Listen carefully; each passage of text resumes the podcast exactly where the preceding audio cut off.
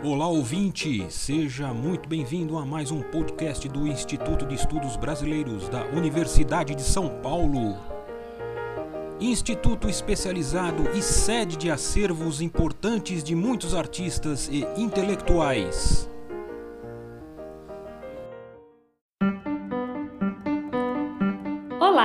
Todas e todos, eu sou Denise do arquivo do IEB e junto com minha colega Elizabeth Ribas e com meu colega Paulo Moura falaremos hoje sobre a amizade. Mais especificamente, sobre a amizade entre Anita Malfatti e Mário de Andrade. Essa história será contada de trás para frente.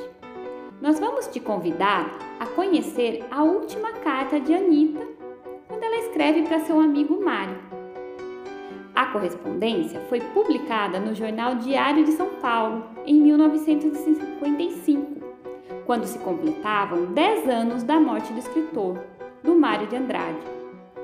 Bom, essa carta é especial por dois motivos. O primeiro é que é uma carta póstuma.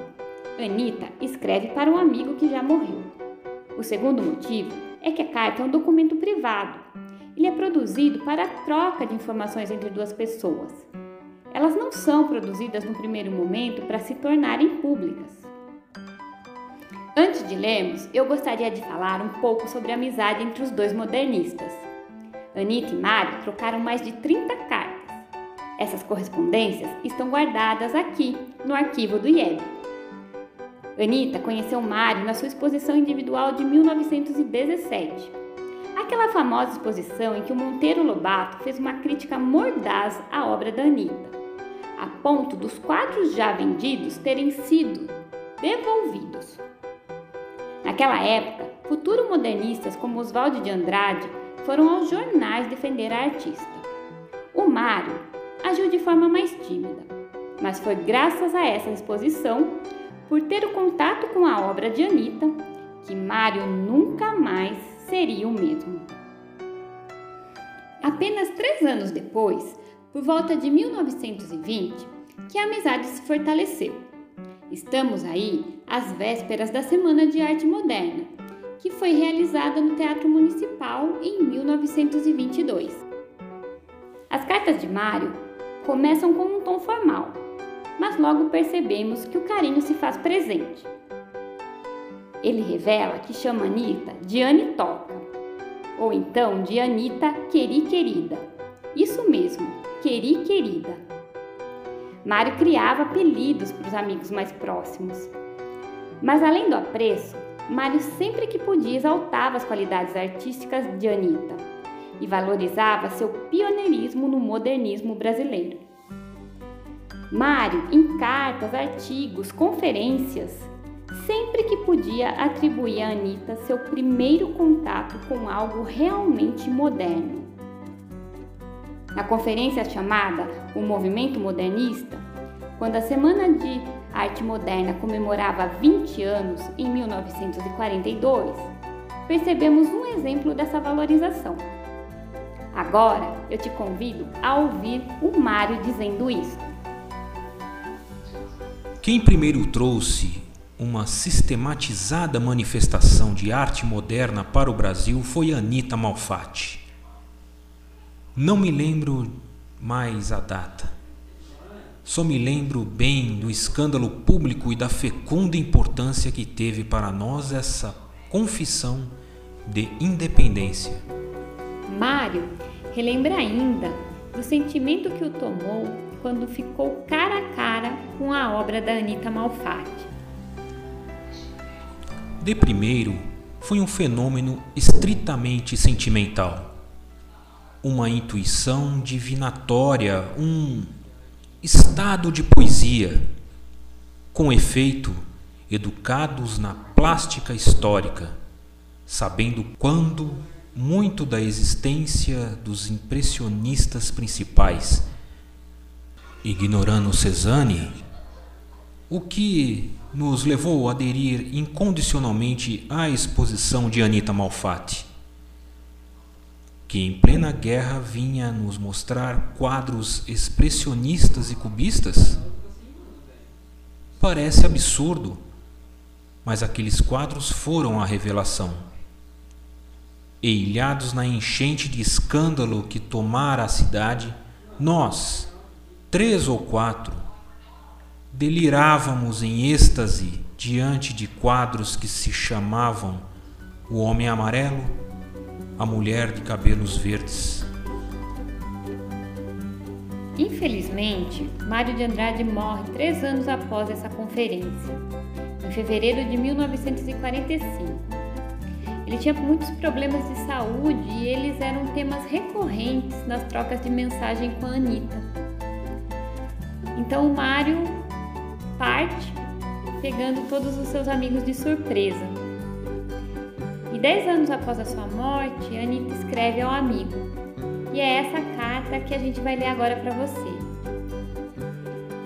Convidamos também que você fique atento ao contexto histórico dessa carta. Anitta resume o crescimento de São Paulo nos 10 anos que se passaram, entre 1945 e 1955. Ela fala da construção do Ibirapuera, do sucesso dos participantes do movimento modernista, do crescimento de São Paulo. Além disso, ouvimos a amiga Anitta, expondo ao Mário seus sentimentos e sensações. Talvez ela não tenha tido tempo de expressar ao amigo em vida. Vamos lá?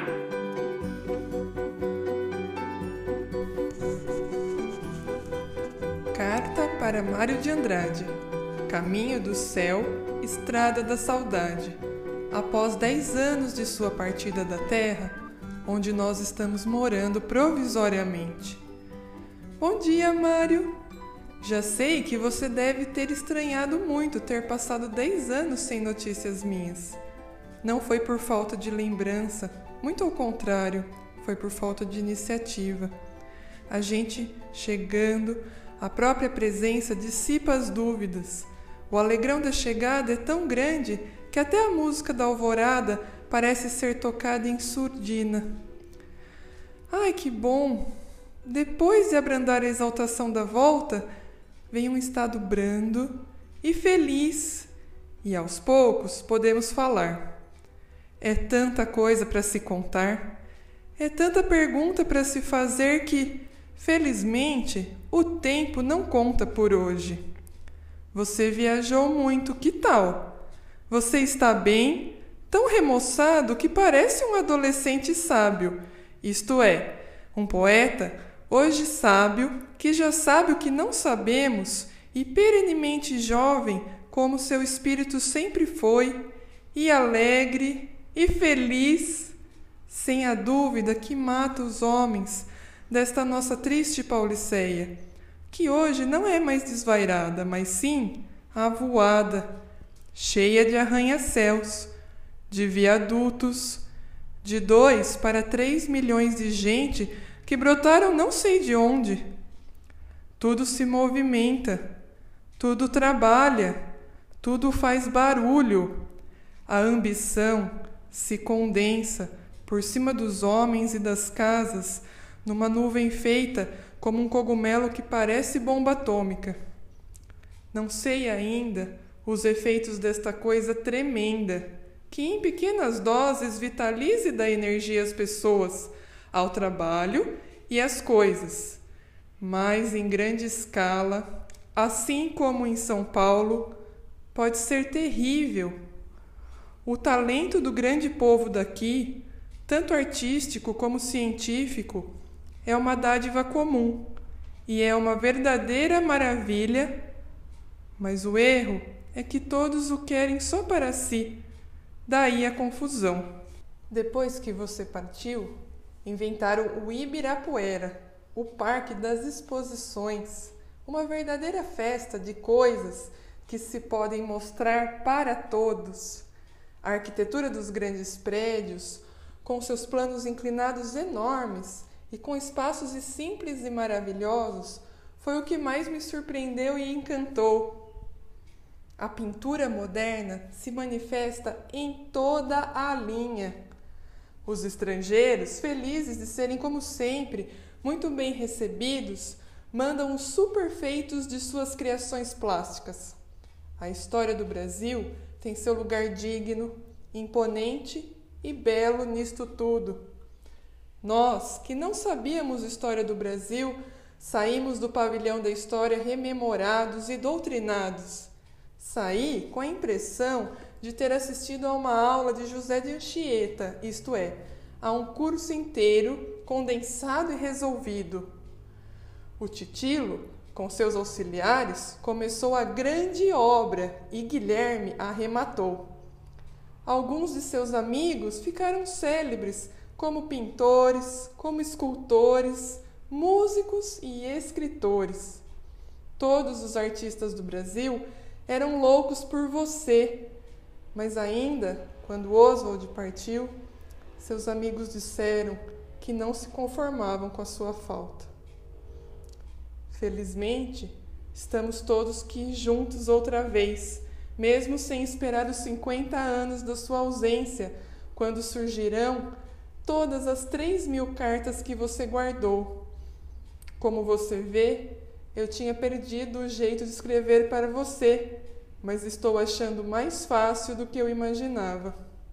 Eu moro longe de São Paulo, tomo conta do meu jardim, arranco mato e planto as flores e as árvores, rego quando posso, arrumo a casa e pinto as festinhas do nosso povo que dão alegria ao coração da gente simples. O grandioso e o majestoso, assim como a glória e o mágico sucesso, me deixam calada, triste. Mas as coisas fáceis de pintar, simples de se compreender, onde mora a ternura e o amor do nosso povo, isso me consola, isso me comove não sei ainda como é onde você foi morar. Será como? Deve ser um lugar cheio de poesia, de anjos de vez em quando e. E como é que você escreve hoje? Mudou de diretrizes? Será mais músico do que poeta? Parece-me que você bem pode ser as duas coisas ao mesmo tempo. E nós, que não sabemos as últimas novidades porque você sempre foi novidadeiro, Mário. Como poderíamos saber? Ouvir? Sim, mansinho, dentro do nosso coração. Eu tenho medo de ter desapontado a você. Quando se espera tanto de um amigo, este fica assustado pois sabe que por nós mesmos nada podemos fazer e ficamos querendo, querendo ser grandes artistas e triste de ficarmos aquém da expectativa. Procurei todas as técnicas e voltei à simplicidade, diretamente. Não sou mais moderna nem antiga, mas escrevo e pinto o que me encanta. Escrevo, pois, para você, grande querido amigo. Ai, se eu pudesse consolá-lo, quanta felicidade para todos nós. Gostou? Hoje a forma de nos correspondermos mudou bastante. As cartas em papel ainda existem, mas também há escritas em meio digital, como um e-mail ou até mesmo uma mensagem de texto via SMS ou um WhatsApp. As formas e os formatos de comunicação mudam, mas o carinho e a amizade são sentimentos a serem compartilhados sempre, independente do tempo em que vivemos. Esse episódio é em memória da professora Marta Rossetti Batista, que além de biógrafa da Anitta, foi diretora do IEB e uma grande articuladora para que o arquivo da artista fosse doado ao Instituto. Por aqui eu me despeço. Obrigada por nos ouvir.